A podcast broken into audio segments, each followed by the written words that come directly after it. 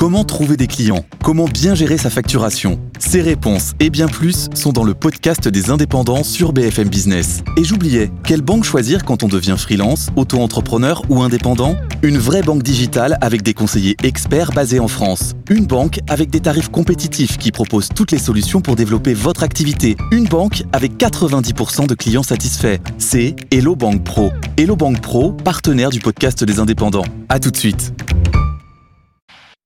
BFM Business présente Tous les jours, j'entends quoi? De nouvelles solutions, de nouvelles entreprises, de nouvelles levées de fonds. Mais c'est extraordinaire. J'ai dit qu'il y a un vrai souci, il faut créer de l'emploi. Je suis assez d'accord avec euh, ce qui a été dit. Il suffit d'écouter BFM Business. Voilà, magnifique. Audrey Tcherkov, Thomas Asportas, Good Evening Business. Allez, 19h, bonsoir et soyez les bienvenus si vous nous rejoignez dans la deuxième partie de Good Evening Business avec, comme tous les soirs, Audrey Tcherkov. Rebonsoir Audrey. Rebonsoir Thomas et rebonsoir à tous. Alors, dans l'actualité ce soir, on a cette petite phrase de Gabriel Attal qui a retenu notre attention. On va aller chercher tous les logements possibles avec les dents.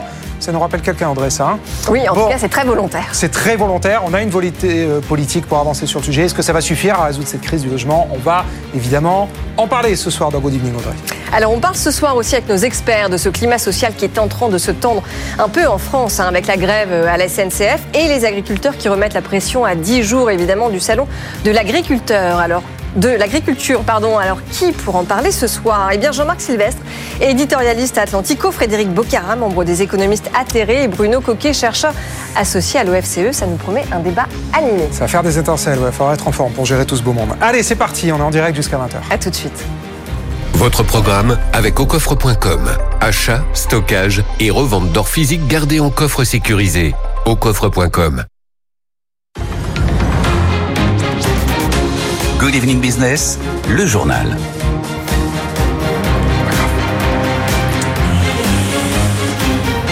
Et on commence avec euh, Renault. Vous le savez qu'on est en pleine saison des publications des résultats annuels. Renault vient de publier, c'était il y a tout juste une heure, ses résultats annuels. Bonsoir Justine Vassogne. Bonsoir Thomas. Euh, bah, sans surprise, ils sont très bons Justine, ces résultats. Oui, absolument pas une surprise, hein, mais Renault peut se réjouir ce soir 2,2 milliards d'euros de résultats nets, alors que le groupe affichait une perte il y a un an. Ce qu'il faut regarder surtout Thomas, c'est la marge opérationnelle historique pour le groupe 7,9%. Il y a un an, on était à 5,6%.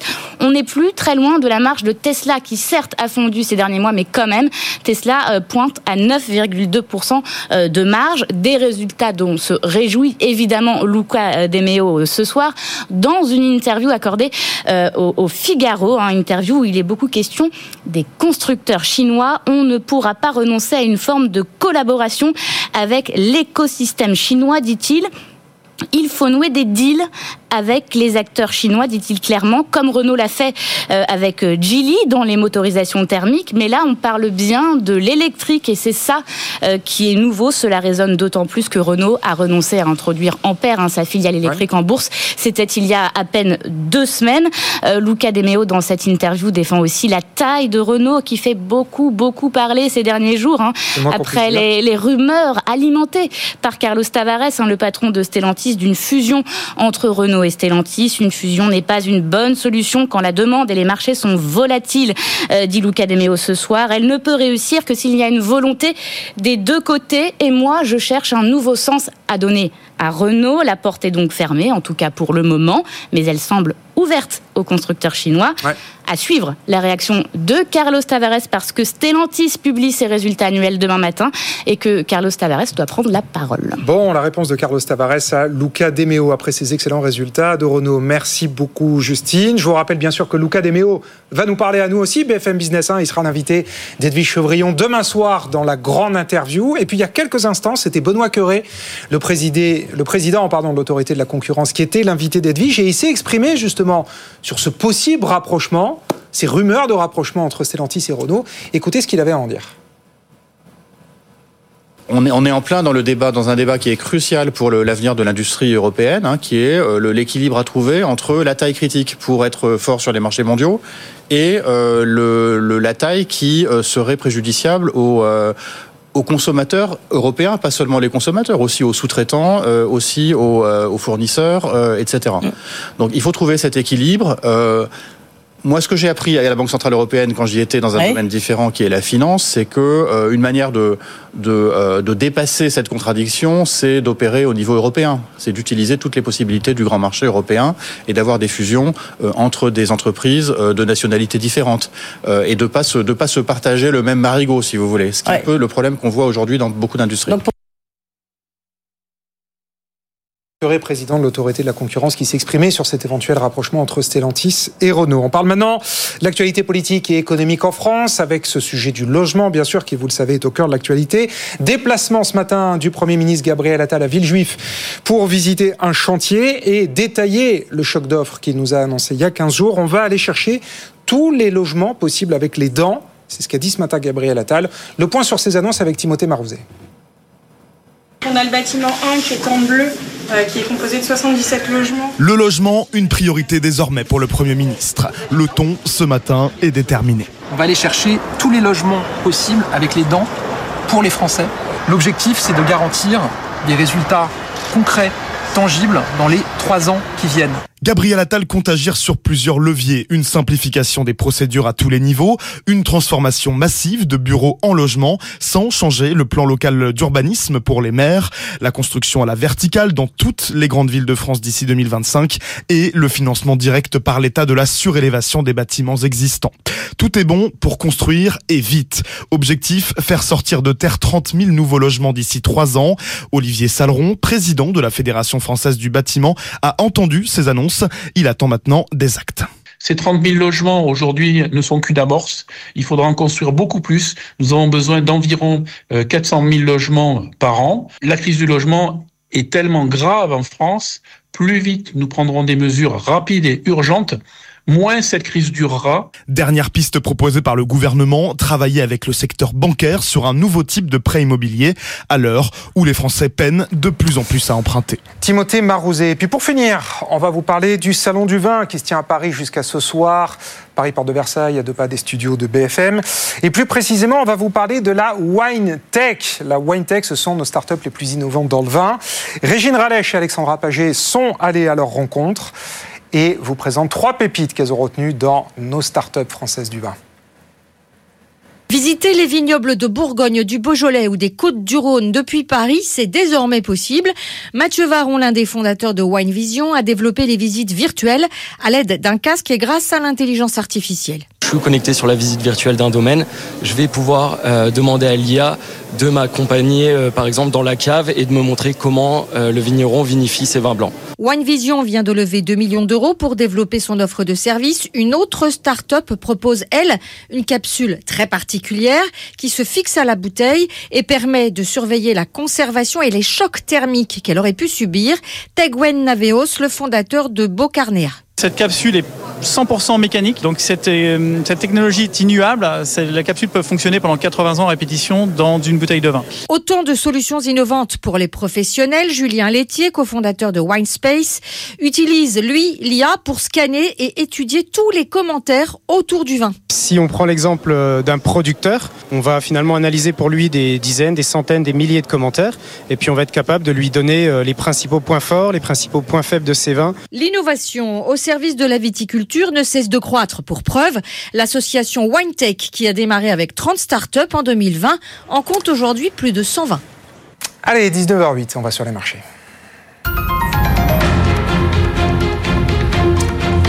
Les marchés, je vous redonne la clôture du CAC à Paris qui reprend un peu de terrain après avoir euh, accusé un peu le coup hier. Aujourd'hui, on reprend 0,68% à 7677 points.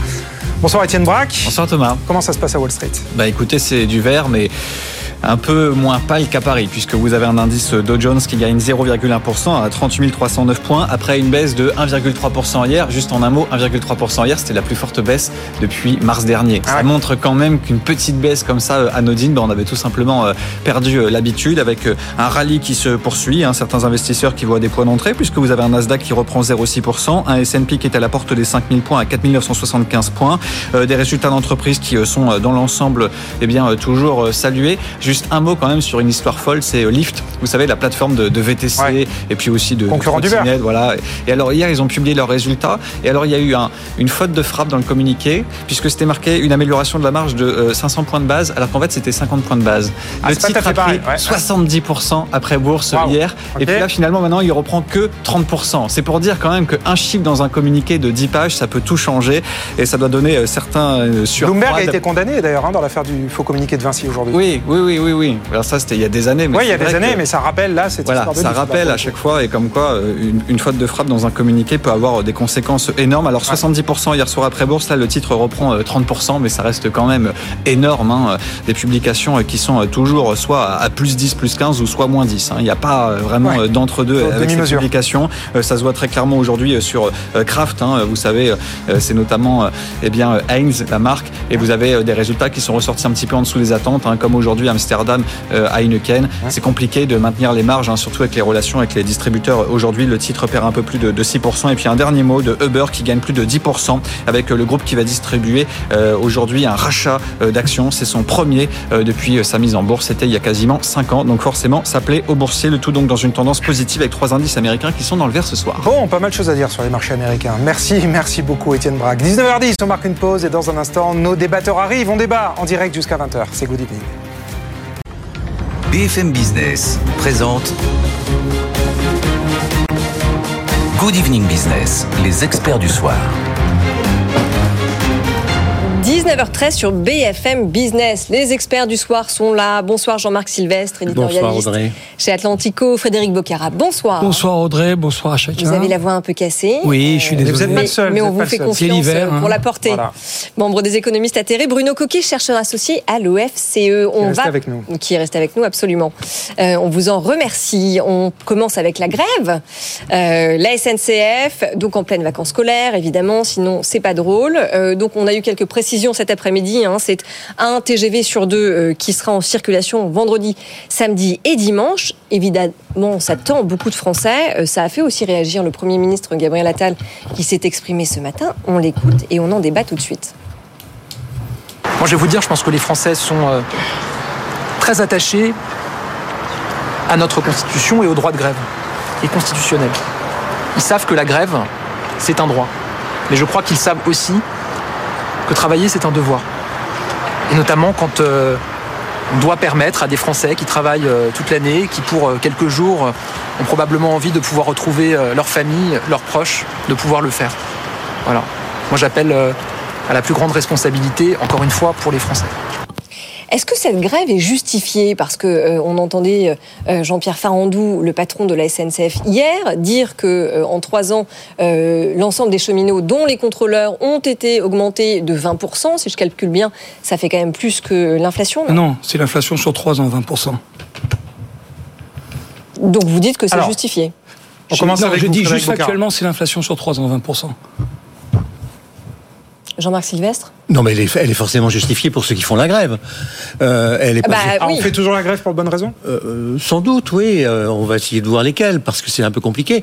Mais elle est évidemment pas justifiée pour les usagers qui, euh, non contents de payer leur billet, d'avoir fait des réservations et, et de pouvoir utiliser le train, euh, payent en plus sur leurs impôts une partie du rééquilibrage de la SNCF qui n'a toujours pas été euh, fait. Non, je crois que là, on est, on est dans un, dans un phénomène en deux temps. Le premier, c'est que on paye, on utilise à la SNCF des dysfonctionnements euh, structurels qui n'ont jamais été réglés. Oui. Euh, on ne sait pas exactement euh, sous quel, enfin, on connaît le statut officiellement de la SNCF, mais on lui a donné tellement de missions, à la fois complémentaires ou contradictoires, qu'on ne sait pas ce que font les hommes et le management humain dans cette dans, dans- dans cette affaire qui est très compliquée et qui doit créer un climat absolument délétère. La deuxième raison, je ne vais pas m'étaler là-dessus, hein, mais la deuxième raison qui est, qui est- qui est, à mon avis très forte, c'est que il y a aujourd'hui dans le monde syndical français, mais pas seulement à la SNCF, à la RATP aussi, à l'EDF, dans les établissements hospitaliers, euh, chez les agriculteurs, Oui.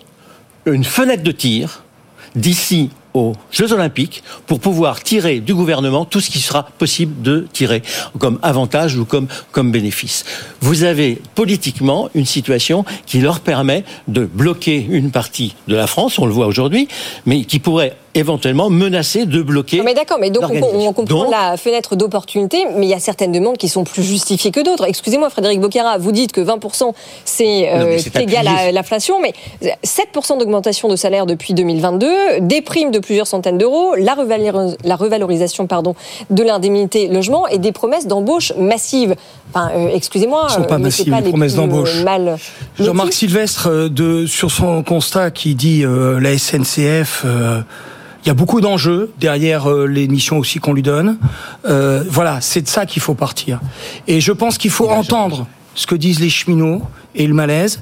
Euh, je suis pas certain que le PDG de la SNCF soit suffisamment outillé pour entendre complètement, parce que les liens entre la SNCF et de l'État sont très forts. Il a une autonomie relative, on va dire.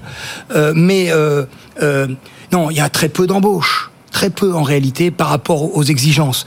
Le fret ferroviaire, par exemple, est un enjeu considérable si on veut vraiment relever les défis de la planète. Il y a un cloisonnement considérable où quelqu'un qui peut conduire les deux locomotives ne pourra en conduire qu'une, par exemple. Voyageur et pas fret, ou fret et pas voyageur. Donc il y a, et alors que les syndicats exigent cette euh, euh, polyvalence dans ce cas-là. Des fois, les syndicats et les travailleurs ne souhaitent pas une polyvalence exagérée. Donc, deuxièmement, la SNCF paye la moitié, à peu près 55%, de ses bénéfices, de son EBITDA, en charge d'intérêt. Alors qu'on pourrait alléger tout de suite à 0% financer le fret ferroviaire. On a la France et l'Allemagne qui sont touchés ensemble sur le fret ferroviaire. Qu'est-ce que fait la France? Elle fait comme le sketch de Roger Pierre et Jean-Marc Thibault. On lui demande de restructurer. Elle dit Ah, si c'est comme ça, je vais me mettre tout seul à la porte. Je vais démanteler, moi, tout seul, le fret ferroviaire. Voilà ce qu'a dit le gouvernement. Donc il y a une inquiétude profonde. Oui, Plus le problème exagéré. pour eux, oui, de conditions de travail, il n'y a pas que les salaires, il y a les conditions de travail qui sont mises en premier si vous allez sur le site des syndicats.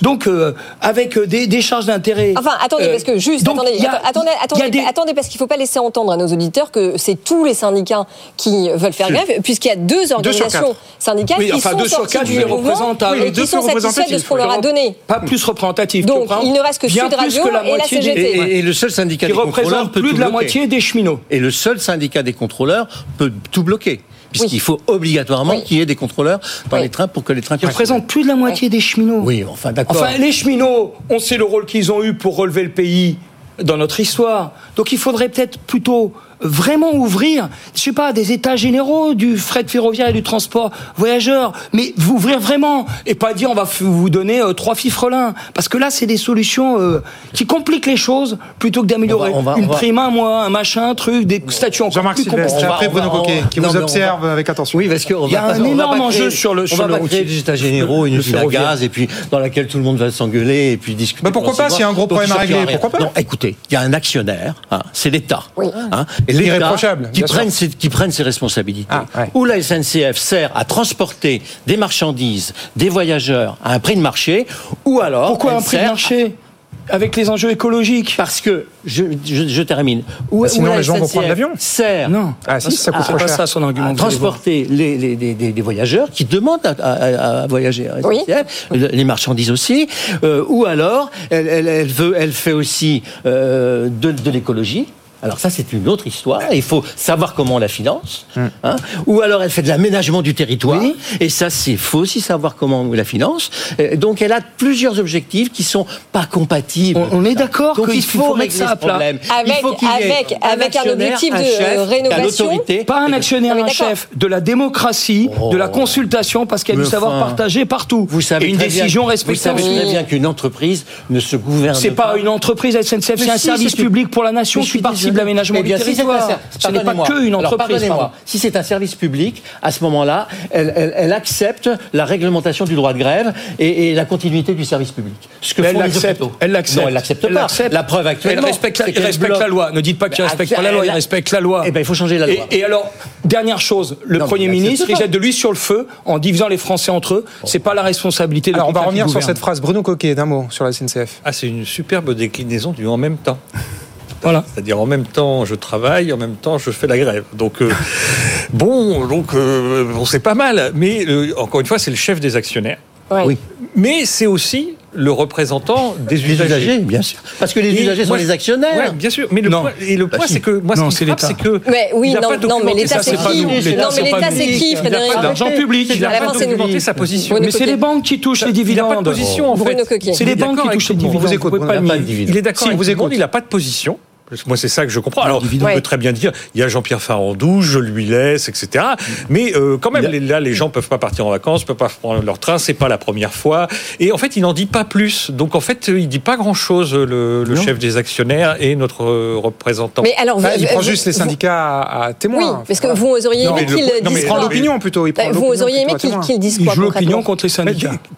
Il a une position qui est pas pour ça, c'est-à-dire, est-ce que puisqu'il dit les grèves sont récurrentes et elles nuisent au, euh, à la liberté de circulation, aux usages. Et à l'image de l'entreprise. Et à l'image de, de la France Et donc, du coup, le point, c'est qu'il a une position. C'est est-ce que ça va durer? Est-ce que ça recommence à Pâques Est-ce que ça recommence cet été oui. ou pas? Qu'est-ce que je fais? Comment j'agis? Il n'a pas dit comment il agissait, ni comment il demandait euh, à Jean-Pierre Farandou d'agir. La raison. Euh, voilà. Donc, et, donc, du coup, pour ça, c'est ça qui frappe, les qu en fait, il n'y a pas tellement de position. Quoi. Il n'a pas défini le plan de route. Donc, manque, de, courage politique. Il mettre à plat les courage politique. Mais ce que je veux dire, c'est qu'il est coincé actuellement, le gouvernement, dans la mesure où il ne peut pas céder.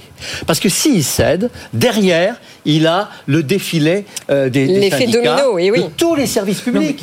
Parce qu'il sait très bien que ça gêne la, remontée des, classes de neige. Entre nous, si Neuilly peut pas rentrer à l'heure, euh, de, de Chevel ou d'ailleurs, c'est pas très très grave. Hein.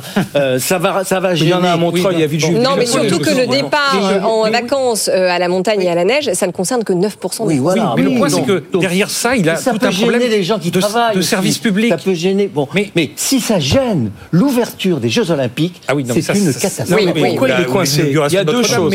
Le point, c'est que moi, je pense qu'en fait, de toute façon, son problème avec la fonction publique et les services publics est beaucoup plus large. Il y a une paupérisation générale, sûr, une gestion des ressources humaines qui est déplorable. Regardez les hôpitaux, ce qui se passe dans les hôpitaux, l'éducation nationale. Mais, elle peut... oui, mais, parce qu'il est le mandataire des marchés financiers, c'est pour ça qu'il est coincé. Il répercute les en quelque sorte et euh, finalement il ne se prononce pas sur ce bout, sur ce que devraient être les services services publics, comment il les réhabilite, comment il réhabilite la gestion des ressources humaines, et en même temps, du coup, qu'est-ce qu'il exige Vous aussi permettez. Bruno, non seulement il ne se prononce pas, mais il ne veut pas, par... il ne veut pas parler financement. Et donc, il sera bien obligé d'en parler. Mais, à un moment oui, mais non, euh, il évite les questions du financement. Ah Or, les deux, les deux événements qu'on a eus, il peut non, pas non. lâcher. On en parle, nous, avons élargi à la question. Ça va être le défilé. Jean-Marc Sylvestre, nous avons élargi, il me semblait, à la question d'ensemble des services publics. Bah, les services publics. Sur les services publics, il ne veut pas parler financement. Il a lâché 2000 euros de primes aux policiers remarqué. Tout à fait, ouais. Ça, il, Dans a, lâché, il a lâché un peu pour les agriculteurs. Bon. Bah, euh, euh, un peu pas beaucoup, d'argent pour les agriculteurs. C'est presque pas vraiment de l'argent pour les agriculteurs. C'est sur les normes et il n'a pas touché aux banques. Or, les agriculteurs sont étranglés par les banques, mais là, il ne veut pas parler argent. Or, à mon avis, il y a une grosse question, il y a le refoulé du débat européen sur l'argent, sur l'austérité, à mon avis, qui pose problème.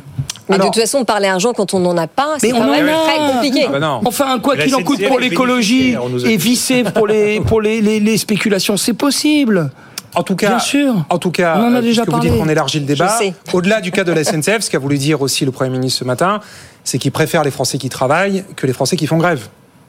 Ben, il demande ça à pouvoir aussi travailler correctement les cheminots. Oui, mais non, il oppose, il préfère. Ça veut peut-être dire qu'il faut s'organiser ben, au, au niveau de l'expression du droit de grève. Le travail, euh, Écoutez, dans les hôpitaux, chez les hospitaliers, ils font grève en respectant la, continuité du service public. Ah oui, bien sûr. Hein.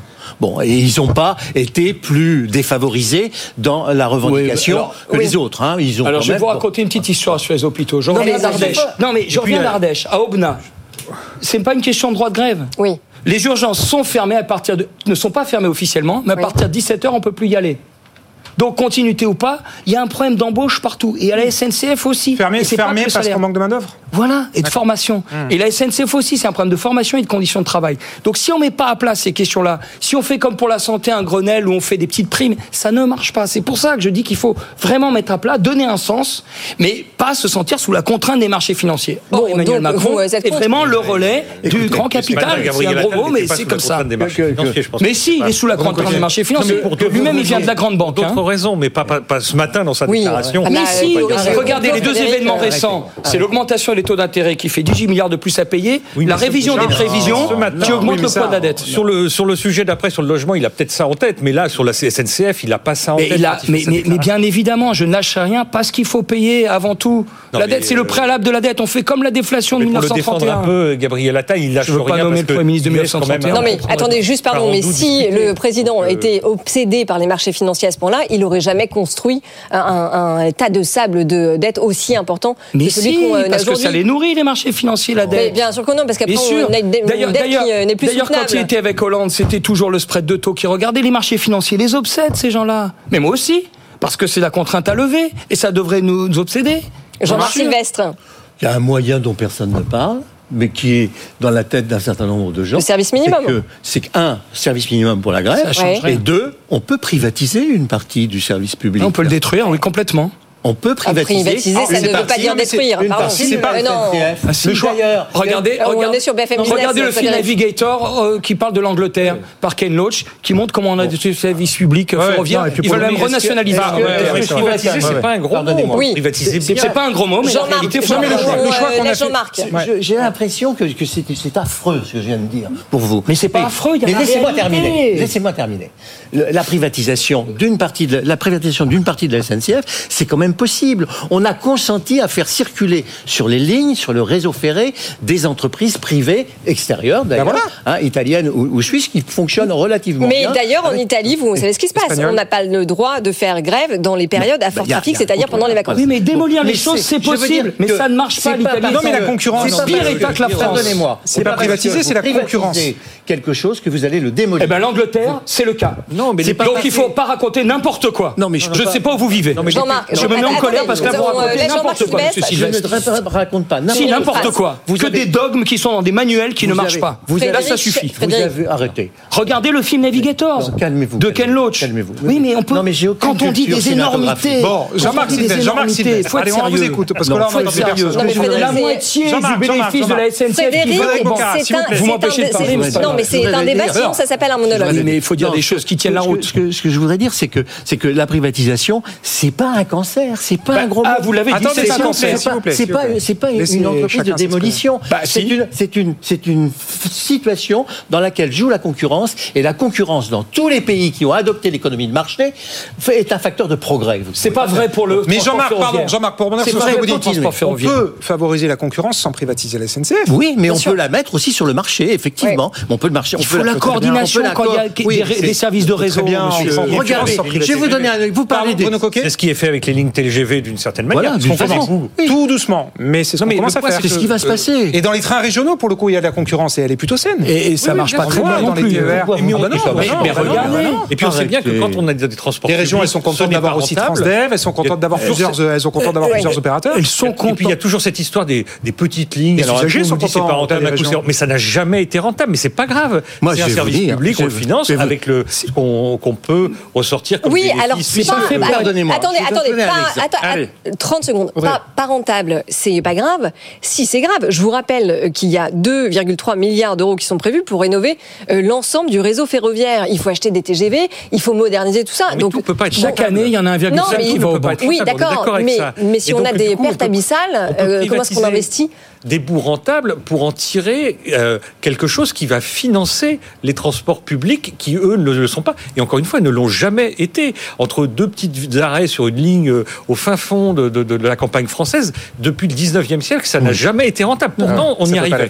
Hein, donc, euh, euh, du coup, il faut regarder ça. Euh, et aujourd'hui, ce qui nous coûte peut-être, c'est peut-être que tout soit dans le même paquet, où finalement, on garde une situation financière globale sans, essayer ah. de détailler qu'est-ce qui pourrait. Ou en diversifiant. J'étais quand même 5 ans rapporteur des comptes des transports de la nation.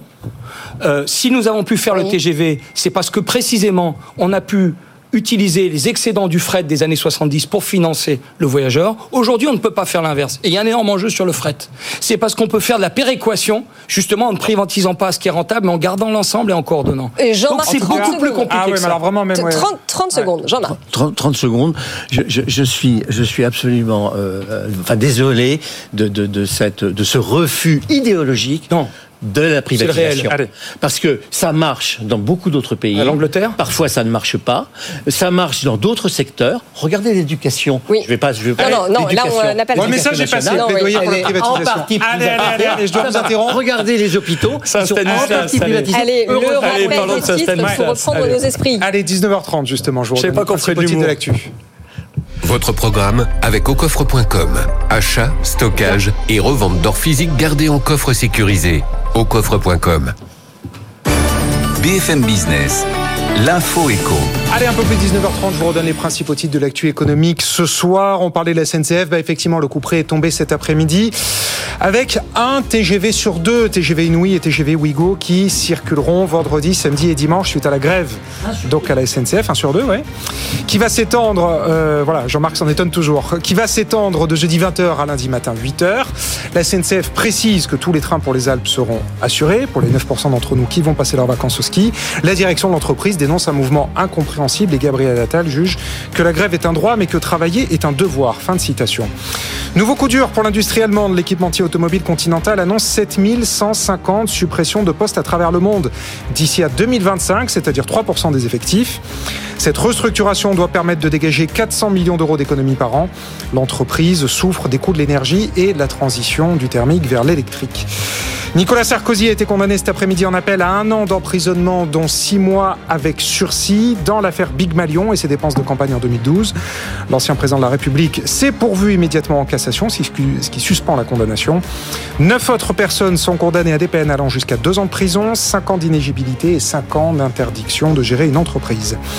Et puis la France a rendu hommage ce midi, place Vendôme, à l'ancien garde des Sceaux Robert Badinter, devant le ministère de la Justice, où il a rédigé sa loi aboli- abolissant la peine de mort. Emmanuel Macron a ouvert la voie à la panthéonisation de Robert Badinter. Votre nom devra s'inscrire aux côtés de ceux qui ont tant fait pour le progrès humain et pour la France et vous attendent au Panthéon. Fin de citation. 19h33, on marque une pause, Audrey. Exactement, restez avec nous. Une petite pause, le temps de reprendre nos esprits et retrouver le calme. À tout de suite. BFM Business présente Good Evening Business, les experts du soir. 19h35 sur BFM Business. Je tiens à dire que Jean-Marc Sylvestre et Frédéric Boquera ont trouvé un terrain d'entente pendant la pub. Donc quoi, la tout pub arrive. A du bon, voilà, exactement. On sait Euh, faire du dialogue social en France. C'est ça. Bruno Coquet, vous êtes évidemment euh, avec nous aussi. Donc pendant ce temps, euh, on a les syndicats agricoles qui défilent à l'Elysée et à Matignon, à 10 jours de l'ouverture du salon de l'agriculture. Ils maintiennent bien sûr la pression hein, pour que les annonces du 1er février soient bien suivies des faits. Pour le moment, ça ne se traduit pas dans le quotidien des agriculteurs. Est-ce que le gouvernement, euh, d'après vous, c'est juste acheter du temps avec ces annonces d'il y a 15 jours et pouvait-il faire plus? Jean-Marc Sylvestre. Ah ben, écoutez, à partir du moment où il ne sortait pas le carnet de chèques, comme on l'a sorti lors de manifestations précédentes, je pense aux Gilets jaunes ou je pense à- aux grandes manifestations qu'on a eues euh, l'année dernière, euh, non, il pouvait pas faire beaucoup plus. Il a, il a fait le, le- le- le minimum. Ce qu'il aurait pu faire, c'est engager une réflexion sur euh, les structures même de la SNCF et clarifier Des agriculteurs. euh, des agriculteurs, Oui, et, et clarifier la façon dont ces marchés pouvaient être restaurés, parce qu'il s'agit bien de restaurer Enfin, on un sent fonctionnement une normal en cours. des marchés. Non, mais on, on sent quand même qu'il y a une réflexion en Il y a cours. une réflexion en cours. Il y a, euh, comment dire, une nomination qui a eu lieu il y a quelques oui. jours, Agnès Pannier-Runacher. Donc tout ça est, est en train de, Je- se, je de se vais- mettre en place. vais- vous avez totalement raison. À, à- à deux, à deux réserves près, c'est qu'on a oublié deux, deux, deux thèmes très importants. Le premier, c'est de régler la question écologique, à savoir qui va payer les investissements sur Ah oui. l'écologie. On l'a pas réglé. Et la deuxième, c'est qu'on n'a pas entamé une pédagogie du consommateur pour lui faire comprendre qu'il doit payer au juste prix les biens alimentaires s'il veut des biens alimentaires fabriqués en France et des biens alimentaires de qualité. Voilà.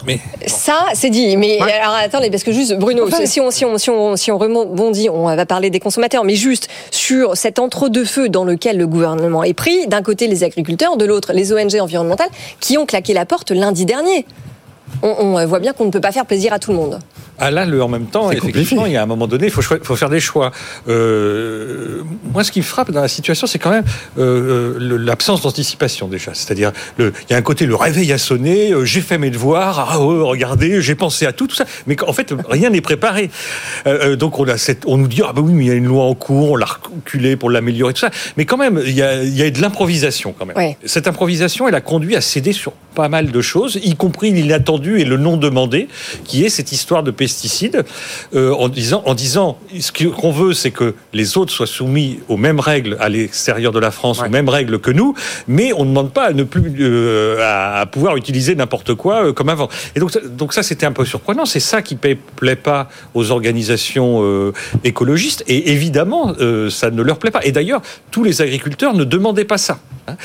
Et Bah oui, bah parce qu'en fonction après- des secteurs et des produits et des territoires, évidemment, les problématiques sont, sont après, je pense, différentes. il me semble que la demande essentielle, c'est on n'arrive pas à vivre. Alors, on n'arrive pas à vivre à cause de plusieurs raisons. Une étant la loi Egalim, l'autre étant euh, on n'a pas les mêmes conditions de concurrence, et enfin, euh, euh, on a comment des, des, des prix. Un consommateur qui ne veut pas payer C'est pas sûr. Un, un consommateur, le consommateur, il paye différents échelons de la chaîne de paye beaucoup distribution. moins qu'il y a. Enfin, avec une inflation alimentaire Bon, je- qui a atteint des sommets, je- Jean-Marc.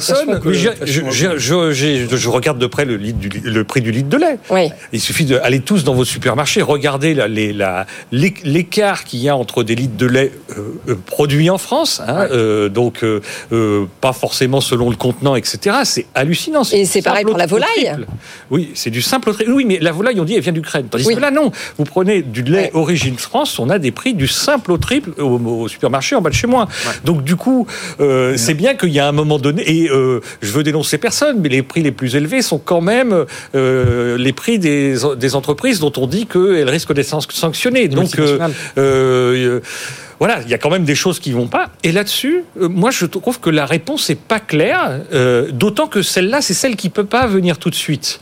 Et donc, du coup, la demande des agriculteurs sur euh, ah bah oui, mais on nous balade un peu, on nous dit que la loi va venir, etc. On la comprend bien parce que leur levier, c'est effecti- effectivement l'inauguration du salon de l'agriculture. Et s'ils obtiennent pas quelque chose de très concret avant, ils, sont, ils savent bien que c'est repoussé à dans longtemps. Il y a quand même, il y a quand même Oui, globalement- Frédéric Bocard, pour vous a pas entendu, l'agriculture- Frédéric. pour l'agriculture, je pense qu'il y, a- il y a trois éléments. Euh, D'abord, effectivement, euh, ça a pu paraître un peu téléphoné toute cette affaire. Ils réagissent euh, au, au quart de tour, etc. Bon, Elmélien et Fuchs ne sont pas loin, mais bon. Euh, En tout cas, euh, c'était le revenu. Et sur le revenu, on a peu fait. Le revenu- Non, mais on essaie d'expliquer. Là, Je suis pas bon, mais il y a trois éléments. Il y a d'abord les banques auxquelles on n'a pas touché. Or, pour l'accompagnement de l'évolution de l'agriculture, la question des banques, elle est majeure. Mais c'est-à-dire, parce- qu'est-ce que- qu'est-ce qu'il faut demander aux banques? Eh ben, eh ben, par exemple, si on a besoin euh, de respecter les nouvelles normes. Aujourd'hui, quand vous avez besoin de respecter une nouvelle norme, par exemple transmission euh, de, de votre exploitation, vous faites, vous faites du chemin, fromage de chèvre dans le Lot. Eh ben, transmission à votre fils, là vous devez respecter la norme. Tout de suite, il faut investir, et la banque vous fait des taux d'intérêt élevés et vous demande d'agrandir et de faire du productivisme entre guillemets. Donc il y a un problème d'accompagnement des banques et de critères des banques. Ça, c'est le terrain. Et donc, et, et- et les banques aujourd'hui étranglent aussi le Crédit Agricole notamment les agriculteurs sur Qui appartient aux- Donc il y a un aux- problème des aux banques. agriculteurs, hein.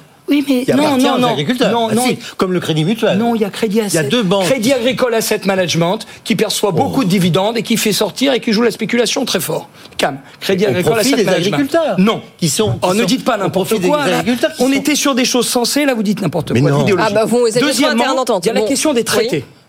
Effectivement, les traités, mais, mais, mais on les a pas, euh, comment dire On dit simplement, il faut que ça rentre ou pas que ça rentre. Mais la question, c'est comment on fait en sorte que les mêmes règles soient appliquées aux, marchandises, aux différentes marchandises, aux différents produits agricoles. Oui, bah, bien Parce sûr. C'est ça qui est derrière les prix. Parce qu'il y a effectivement une concurrence complètement folle. Oui, mais donc ça, c'est en train d'être mis, en non. place, notamment à l'image de attendez. la volaille ukrainienne. Attendez, le- la question, c'est qu'il faut euh, des gens pour les prix. Euh, La direction générale de la concurrence et de la répression des fraudes, il y a à peine une centaine de personnes. Mais il faut dedans. un marché pour les prix. Il faut un Voilà, marché. il faut, Faut réembaucher. Il y a pas de Bah, marché, c'est la solution. Et la Il troisième manque du chose, monde. Et, et la- et la, et la troisième chose, il y a effectivement la grande distribution. Donc Egalim, même chose. Il faut des, des tables rondes transparentes, il faut des moyens. Mais plus profondément, oui.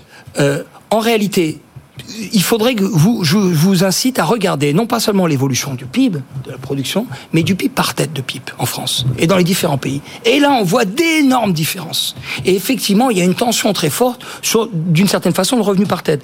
Donc ça va monter sans cesse. Et cette tension, elle est renforcée par la politique européenne qui a été faite, notamment d'augmentation des taux d'intérêt qui amène le gouvernement, si on le change, c'est parce qu'il faut faire deux plans d'austérité en un les 18 milliards de plus de la Banque Centrale Européenne qu'elle prélève comme euh, charge d'intérêt, enfin qu'elle pousse à prélever comme charge d'intérêt, c'est pas elle qui les prélève, et la révision de la croissance à la baisse pour la France, qui amène le gouvernement à dire je privilégie préalable du remboursement de la dette, alors qu'il faut donner de l'air pour permettre la transformation productive. Donc on fait à l'envers comme en 1931 et on risque d'entraîner du pire. Les Bah, on- Américains, on, on fait à l'envers. on fait à l'envers après une politique du quoi qu'il en coûte. Mais du quoi a- qu'il en coûte, aveugle. Oui, voilà. On est d'accord. Donc il faut faire à l'endroit fort et en Donc, regardant. ciblé.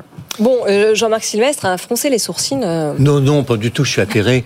Mais, euh, Ah bah alors, euh, bienvenue au club dans ce Et ça se voit. Et alors Je suis atterré. Donc- Bah, on a toujours considéré l'agriculture comme un secteur à part, comme des entreprises pas comme les autres.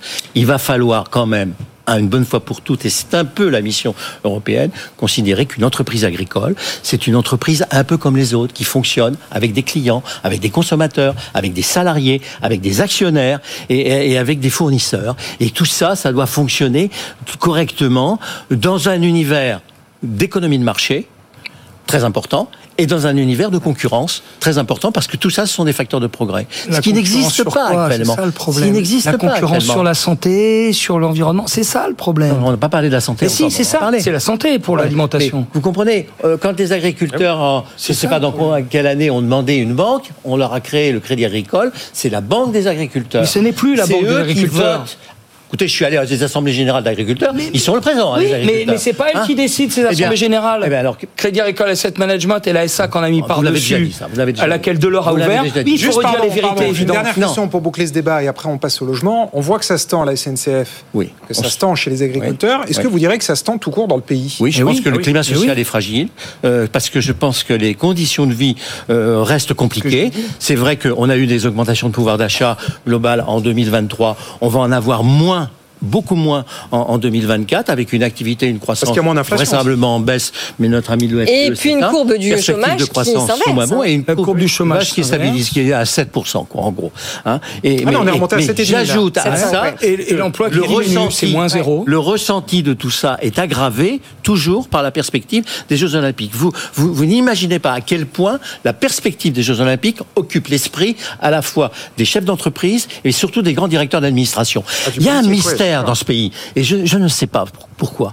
Vous avez d'un côté des grandes entreprises qui marchent vachement bien, hein, avec des profits, des bénéfices et des sommes. Des grandes entreprises, on voit les résultats. Oui, oui, oui. Sanofi et le vous vaccin, avez- on a vu comment ça avez- marchait. Et ouais. vous avez un État qui fonctionne pas. Vous avez un État On qui a vu comment pas. Sanofi ça a marché. On vous avez un État qui ne fonctionne pas. Les services publics de l'État ne fonctionnent Ah, les pas. services publics est- fonctionnent pas. Cherchez Pas l'erreur. l'État. L'erreur, elle est dans l'absence de motivation des gens Non, qui travaillent dans l'État. Laissez-moi. Bon, mais je crois qu'il y a un problème. D'un côté, vous Euh, avez une, mais vous avez une économie qui fonctionne. Bon, en tout cas, donc 40 tous les trois, 40, je peux, je ajouter quelque chose à ce que dit Jean-Marc Sylvestre. Rapidement, allez-y, C'est qu'à mon avis, les Jeux Olympiques, ils jouent d'autant plus fort qu'il y a une pénurie de qualifications et, et de- d'emplois qualifiés. C'est vrai. Et donc ça va tendre les choses. Et qu'il y a un tabou sur le financement dans ce pays. Et donc c'est ça qu'il va falloir euh, desserrer. Alors un sujet Audrey qu'on va essayer de financer, c'est Oui. le logement. Voilà, exactement. On termine avec ces annonces sur le logement. En effet, le choc d'offres promis par Gabriel Attal lors de sa déclaration de politique générale, vous vous en souvenez, il a précisé ces, ces annonces ce matin lors de la visite d'un chantier à Villejuif. On l'écoute tout de suite et on en débat juste après. J'ai décrété l'urgence pour le logement en France. Et notre état d'esprit, il est clair. On va se battre centimètre par centimètre, mètre carré par mètre carré, pour aller chercher du logement pour les Français. On va aller chercher tous les logements possibles avec les dents pour les Français. Sens du choc d'offres que j'ai annoncé dans ma déclaration de politique générale et sur lequel on va s'engager très concrètement. Bon, donc un enchaînement de formules très volontaires. On sent une certaine détermination, me semble-t-il. Détermination, puis il y a du talent politique hein, dans les punchlines qu'il qu'il utilise. Il y a deux dans la même journée comme Ah, il n'a ça. pas une été porte-parole du gouvernement pour rien. oui. Euh, enfin, encore ça, aller chercher les logements avec les dents, ça a déjà été fait. Hein. Euh, Oui, ça rappelle quelqu'un. Mais ce que, je veux dire, le vrai choc d'offre, c'est de libérer euh, la- la- les, les permis de construire, c'est de libérer les capacités de construire. On n'a pas besoin d'argent là. Les- la- le privé. Donc on a besoin de foncier. On a besoin de foncier, on a besoin d'autorisation, on a besoin d'imagination. Regardez l'imagination qui consisterait à ajouter un étage ou deux étages aux immeubles à Paris. bah, Bah, qu'il- il en a parlé. Oui, Ouais, bah, c'est ce c'est qu'il bien veut ça. faire. Mais vous allez Oui. voir euh, à, à quoi il se heurte, à quel conservatisme il se heurte. Il se heurte au conservatisme des propriétaires de ces logements, parce que mécaniquement, si vous augmentez la surface habitable dans votre logement, bah, vous allez faire baisser le prix de votre logement. Et c'est bien ce qu'il faut abou- aboutir avec. Il faut du vachement de courage politique pour le faire. Il faut y aller. Mais il faut aussi convaincre toutes les associations d'écologistes qui sont au basque des maires et des conseillers municipaux pour interdire toute euh, construction nouvelle dans leur ville. Et le dans leur conservatisme, euh, atterré Le de reste, Frédéric Boquerin. le- Les banques ont de l'argent pour financer les, les logements, les, les propriétaires. euh, Oui, il y a sont- de l'argent. Oui, bien Ouais, sûr. ouais. Vous savez combien il y a d'épargne liquide disponible ah bah, dans ce ça, pays? Je le sûr. dis bien des fois. Ouais, ouais. Hein 6 000 milliards. Oui, on pourrait l'utiliser. Hein. C'est un, c'est Alors, un Frédéric record Bocard. historique. ouais. Non, d'abord, euh, je suis désolé d'utiliser une image que j'ai déjà utilisée, mais c'est Tartuffe. Parce que 30 000 logements, c'est une goutte d'eau. On est à 300 000 logements, on a eu c'est 100 pas 000 lui de moins. décide, hein. Non, non. Lui. On avait 300 000 loge- 373 000 logements en 2023. Rapport des comptes du logement. Euh, on en a 116 000 de moins en 2023, 373 en 2022, 116 000 de moins, et lui dit 30 000 de plus. Et on a C'est une goutte d'eau. 1,2 million de logements sociaux en attente. hein. Voilà, donc il y a quand même, c'est donc beaucoup de mots bien faits de la com pour cacher la misère. Pour préciser, pardon, ça fait 1500 logements dans les 20 villes. Voilà, c'est- ça c'est fait pas 1500 grand-chose. logements. Ville oui, en même temps, c'est mieux que zéro. Ville juive, C'est une, c'est une mesure Non, d'urgence. C'est une mesure d'urgence. Non, non, c'est pas une mesure d'urgence, parce que l'urgence, c'est comment dire, c'est c'est changer un peu les choses profondément, dire on va faire autrement. Le deuxième problème du logement, c'est le coût. Le loyer. Parce que si on fait tout ça avec les banques qui écrasent, parce qu'elles prêtent plus pour l'immobilier, parce qu'elles écrasent la caisse des Ah, elles se dépôts. remettent, elles se remettent. Si, un petit peu. Euh, prête moins, voilà, et elle resserre. Et la Caisse des dépôts qui prête pour le logement social, donc là, non, il est à côté du Allez sujet. vite parce qu'on laisse un peu de temps euh, à Bruno Il est à côté du Oui, sujet. parce que Frédéric nous a fait croire qu'il avait mal à la gorge, mais en fait c'était. Oui, non, mais je vous euh, l'avais dit. l'ai pas hein. cassé. Ouais, ouais, Bruno, c'est vrai. Qu'est-ce que ça doit être c'est ça. qui- Bah, vous savez J'avais entendu même qu'on visait pendant depuis des années 500 000 logements oui. par an, c'est ce dont on a besoin. Alors on a des logements, mais ils sont pas au bon endroit. Hein, c'est que on a aussi ce problème de métropolisation. Les logements se concentrent parce que les emplois se concentrent, et donc du coup le coût augmente. Tout le monde veut être au même endroit. Tout le monde a à peu près les mêmes besoins. Il y a de la co- décohabitation, donc une, de- une demande de logement qui est supérieure à la croissance de la population et localisée, et qui est liée aussi à un problème de transport quotidien. Donc euh, du coup, bon, on a un gros problème. Le, le- le foncier dont on a besoin, il est dans les endroits où c'est déjà extrêmement occupé, et donc où il faut trouver, faut avoir de l'imagination. Alors c'est euh, euh, bien pour ça qu'il a parlé de transformer les surfaces de bureaux en surfaces euh, justement de logement, qui est quand même un sujet épineux. Oui, mais c'est le, vieux machin, tout le monde l'a déjà dit. donc, mais le- tout le, monde l'a dit, mais personne l'a fait. D'accord, mais le problème, confinement, tout le c'est monde qui, Ça change pas la relation le, domicile qui, le, travail. qui le fait, où, quand, comment, qui a. euh, on voit bien que dans tous les sens, on a des problèmes d'aménagement du territoire, Voilà. dans tous les secteurs. Et donc, et le- ce, ce problème n'est pas pris par ce bout-là, c'est-à-dire euh, le territoire, les services publics, les, euh, les hôpitaux, enfin, euh, et donc les transports, et donc le logement. Voilà. L'accompagnement et, et- et le logement. Et oui. Le tabou du financement. Et c'est un bout- bout le secteur logement. privé. Et le- si si, si l'environnement est favorable, le secteur privé arrivera. Voilà. Bien sûr. Mais si on Non, met tout au même privé, endroit, il peut un faire en sorte de surconcentrer. Il faut faire attention à ça. Il a raison, Bruno. Hum. Moi, il y a une chose qui me frappe quand même, c'est que quel que soit le sujet maintenant, qu'on parle logement, qu'on parle industrie, qu'on parle économie, la réponse que donne à chaque fois le gouvernement, c'est simplifier les règles, s'asseoir entre guillemets sur les règles et accélérer. Bah, Est-ce si que on- c'est vraiment ça le si problème on structurel numéro un du pays ou pas Mais il va pas supprimer les permis de construire. On est bien obligé d'avoir des règles. Non, mais on même. déroge à des règles, on fait toutes les règles, les périodes de concertation en même temps pour aller plus vite comme on l'a fait sur les JO, on fait pareil pour faire des gigafactories, on va faire pareil dans le projet de loi simplification. C'est devenu la réponse macroéconomique depuis un an, un an et demi maintenant que les caisses sont vides. Est-ce que vous diriez Dans- que c'est ça sauf le problème numéro un de compétitivité Non, dans le logement, c'est un peu pivot parce que le cycle de production dans le logement, il est très long. hein, c'est hein, entre 18 mois et, et 2 ans. Et encore, je compte pas la, la phase préparatoire d'études, des permis de construire, etc. C'est plusieurs années. Donc, toute décision aujourd'hui, elle, doit, elle n'aura d'effet que dans 3-4 ans. Donc il faut vraiment qu'elle soit forte au niveau structurel. Oui, oui, oui, absolument. Sauf que quand même sur la partie compétition internationale et compétition notamment au sein de l'Union européenne, on sait qu'il y a beaucoup de multinationales qui ont décidé de euh, s'implanter chez nos voisins et pas en France parce que eh ben, c'est beaucoup plus rapide euh, d'ouvrir une usine, euh, notamment en Allemagne. Pour reprendre ce que vous disiez, Oui, moi je oui, pense oui, que oui, il y le a ça. problème, Au niveau industriel, il y a ça. On a un problème de friches industrielles qui n'ont pas été nettoyées. il est un peu ce que vous dites, mais s'il est surtout que, au lieu de donner euh, une nouvelle orientation aux règles, de dire voilà, on va, on va, on, on va euh, euh, avoir une nouvelle orientation sur les, les- les règles avec euh, des critères écologiques, sociaux, etc. On peut simplifier des choses. Non, on empile, on complique et on met des choses contradictoires. On est, si vous voulez, ça va vous faire plaisir, à la fois soviétique et américain. Alors qu'il faut chercher un autre sens. Effectivement. Donc il y a une question de règles. Mais jusqu'aux règles sur les financements. Je maintiens le tabou sur les financements et la séparation des règles et des financements pose problème. Il faut relier les deux, et vous avez raison de pointer ce sujet pense dans ce pas comme ça, Frédéric Non, Je pour euh, terminer. Elle est, elle est- Allez-y. elle est- Malheureusement. elle croit qu'elle est payée à produire des normes. On est Donc d'accord. si elle en Ah oui. enlève, elle va déjà faire une liste d'exceptions. Euh, il y a eu la simplification pendant François Hollande, genre euh, on vous répond pas. Mais là, ce qui était intéressant, c'est que la liste d'exceptions était plus longue Bruno, que ce qu'on simplifie. C'est pas on a même une l'administration. Bruno, c'est pas l'administration qui décide ça, c'est les gouvernements qui disent à l'administration. non, pas du tout, Quelle règle J'y suis. L'administration le- qui point- disent à l'administration, Bah, dites-nous il y a quelle règle on peut aussi pour le Oui, le, Coquet. le- le point, c'est que dans l'objectif, c'est que le directeur de l'administration centrale, il dit j'ai Voilà. fait tant de décrets, tant de Ah, circulaires. bah alors voilà. Voilà. euh, euh, j'ai Un fait tant de sujet contrôles, qui vous aura mis d'accord. On s'arrête dessus, on en profite. Bah oui, parce qu'on prend trois minutes quand même pour euh, l'extra time. Exactement. Les arrêts de jeu. Le coup de cœur ou le coup de gueule individuel, c'est parti, c'est 30 secondes par personne et euh, il y a une alarme qui se met en place. Ouais, vous avez chacun 30 secondes. Frédéric a déjà eu trois coups de gueule. hein.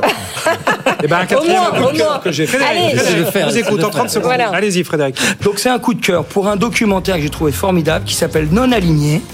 Un documentaire par une franco-yougoslave qui s'appelle Mila Turalic. Et en fait, c'est les archives euh, de, de, euh, du caméraman qui s'appelle Abudovic. Et on voit tous les sommets les non-alignés. Tito, Nasser, Nehru, Sukarno, l'Indonésien, Nkrumah, le Ghanéen. Et ça nous amène à réfléchir sur ce moment du monde où les non-alignés étaient en train d'essayer de pousser autre chose. Et finalement, on se dit aujourd'hui avec les BRICS, est-ce qu'il ne faudrait pas pousser encore un non-alignement? Et un une basculement Et un voilà, vous êtes fait le, le porte-parole du non-alignement, ça vous va plutôt bien. Jean-Marc. Avec les BRICS. Avec les BRICS. Jean-Marc Sylvestre. Oh bah moi, je vais revenir un peu sur le, le contenu de, de- de- de tous les débats face à, à mes deux défenseurs de la fonction publique. On est dominé par une culture d'administration Oui. de gauche, euh, dont on a dit, avec le changement de gouvernement, qu'on allait un petit peu euh, la droitiser. Oui. Hein, euh, C'est ce qu'on a dit, du moins, en, en- en- en- en sortant des, des valeurs de, de droite, d'autorité, de respect des règles, etc., de simplification des normes, etc. Mais toutes les mesures qui ont été prises, hein, euh, eh bien, sont des mesures qui visent à maintenir l'État interventionniste et les dépenses publiques. Toutes ces dépenses-là. Or, nous sommes aujourd'hui dans un pays qui est totalement socialisé, puisque nous avons plus de 60% du PIB en dépenses publiques et Pour le sociales. capital. Un peu on ne un peut peu pas moins. dire qu'on soit dans un pays libéral quand on est dans cette situation-là. Voilà, Donc, ça c'est et dit. ça, c'est le Les problème. États-Unis, c'est la même chose. Euh, Bruno, le mot de la fin. Euh, moi, j'ai choisi de parler des transports publics. C'est un point clé dans la transition écologique. On n'a plus le droit d'utiliser sa voiture, mais on- donc on prend les transports en commun. Les transports en commun marchent de moins en moins bien. Il y a un article dans le Monde ce- euh, de ce soir qui est extrêmement intéressant, où on apprend qu'en gros, euh, euh, il y a de, de nombreuses lignes où il y a moins d'un train sur trois qui est à l'heure, dont 10% annulés. Donc on le vit tous les jours. Ouais. On avait dit qu'il y aurait des RER dans toutes les grandes villes de province, une dizaine. On en est où? Je ne sais pas. Ah, c'est dans 10 ans, Et, euh, donc les Jeux Olympiques mettent ça sur le devant de la scène. Euh, c'est un sujet. Et ça, c'est sans parler des grèves, évidemment. ouais. à Bruno Coquet. Le message est passé. Et aux Français de manière générale, oui. Toutes les grandes villes. Bon, et bien merci, merci infiniment à tous les trois Merci. pour ce débat riche, animé, passionnant, et merci à vous, Audrey. Eh ben, merci à vous, Tom Sass, hein, puisque c'est votre surnom sur Ça les réseaux ça, hein sociaux. Oui, j'aime bien. Euh, donc, c'est terminé, mais pas de panique. Si vous voulez retrouver ce débat, en effet très très riche, euh, c'est à retrouver. Ça s'affiche sur vos écrans avec le QR code. Sinon, c'est bfmbusiness.fr. Et bien sûr, on se retrouve demain soir pour de nouvelles aventures. Et de nouveaux débats en direct à partir de 18h. Dans un instant, bah, Tech Co, toute l'actu de la tech en direct sur BFM Business. Émission spéciale ce soir, un débat sur les artistes et l'IA. Où vont les artistes Avec un super invité. Et avec un super invité, effectivement, notamment le patron de- d'Illumination, des studios d'animation et d'Illumination Exactement. Mac 9. Entre autres, voilà, restez bien avec nous, ça va être passionnant, comme Good Evening, et comme la matinale dès demain 6h. Allez, à demain. Bonne soirée.